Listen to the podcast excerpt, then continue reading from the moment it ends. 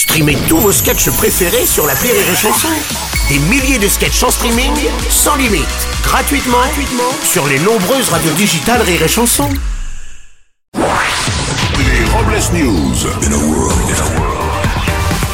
Bonjour, vous êtes sur Rire et Chanson, je suis Bruno Robles, rédacteur en chef des Robles News et du magazine Alimentaire, mon cher Watson, le magazine de cuisine de Sherlock Holmes.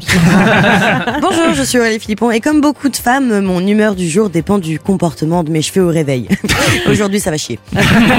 Bonjour, je suis Vincent Serroussi et je crois que mon pouvoir de séduction s'améliore. Je viens de faire craquer une allumette. C'est déjà pas mal, allez c'est l'heure des Robles News. Les Robles News.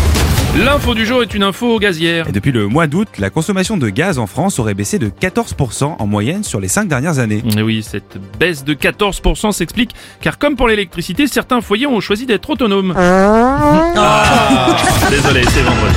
Eh oui. On va continuer avec euh, une euro chanson. Le Monténégro et la Macédoine du Nord ont annoncé qu'ils ne participeront pas à l'Eurovision organisée à Liverpool en mai prochain à cause de l'augmentation des frais de participation. Franchement, ça manquera pas. à Ça franchement, ça manquera à personne. hein. Un pays qui porte le nom d'une salade et l'autre qui demande si on n'a pas vu monter quelqu'un, c'est franchement. euh,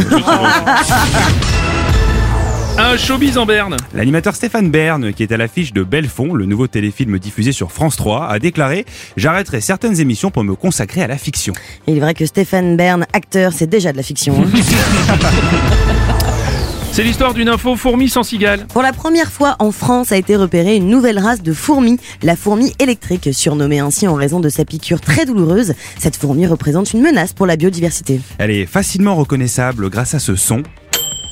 Le croronde, car comme chacun le sait, la fourmi cronde. Bien sûr. Merci. euh. On va terminer en parlant salaire. C'est en partie le PDG de Total Energy qui a contribué à la grève dans les raffineries en dévoilant sur Twitter l'augmentation de 52% de son salaire. Devant l'ampleur du mouvement social, il a pris une décision. Oui, en effet, pour calmer la colère des grévistes, le PDG de Total va offrir une prime de fin d'année, à savoir un sandwich triangle jambon fromage, un bounty, une bouteille d'eau. Oh. Eh, vu ce que ça coûte dans les stations, c'est une belle prime. pour terminer avec la devise du jour. Vivre chaque apéro comme si c'était le dernier. Ah oui, c'est vrai. Merci d'avoir suivi les Robles News et n'oubliez pas. Rire et chanson. Deux points. Désinformez-vous. Ouais. Les Robles News. Sur Rire et Chanson. Rire et chanson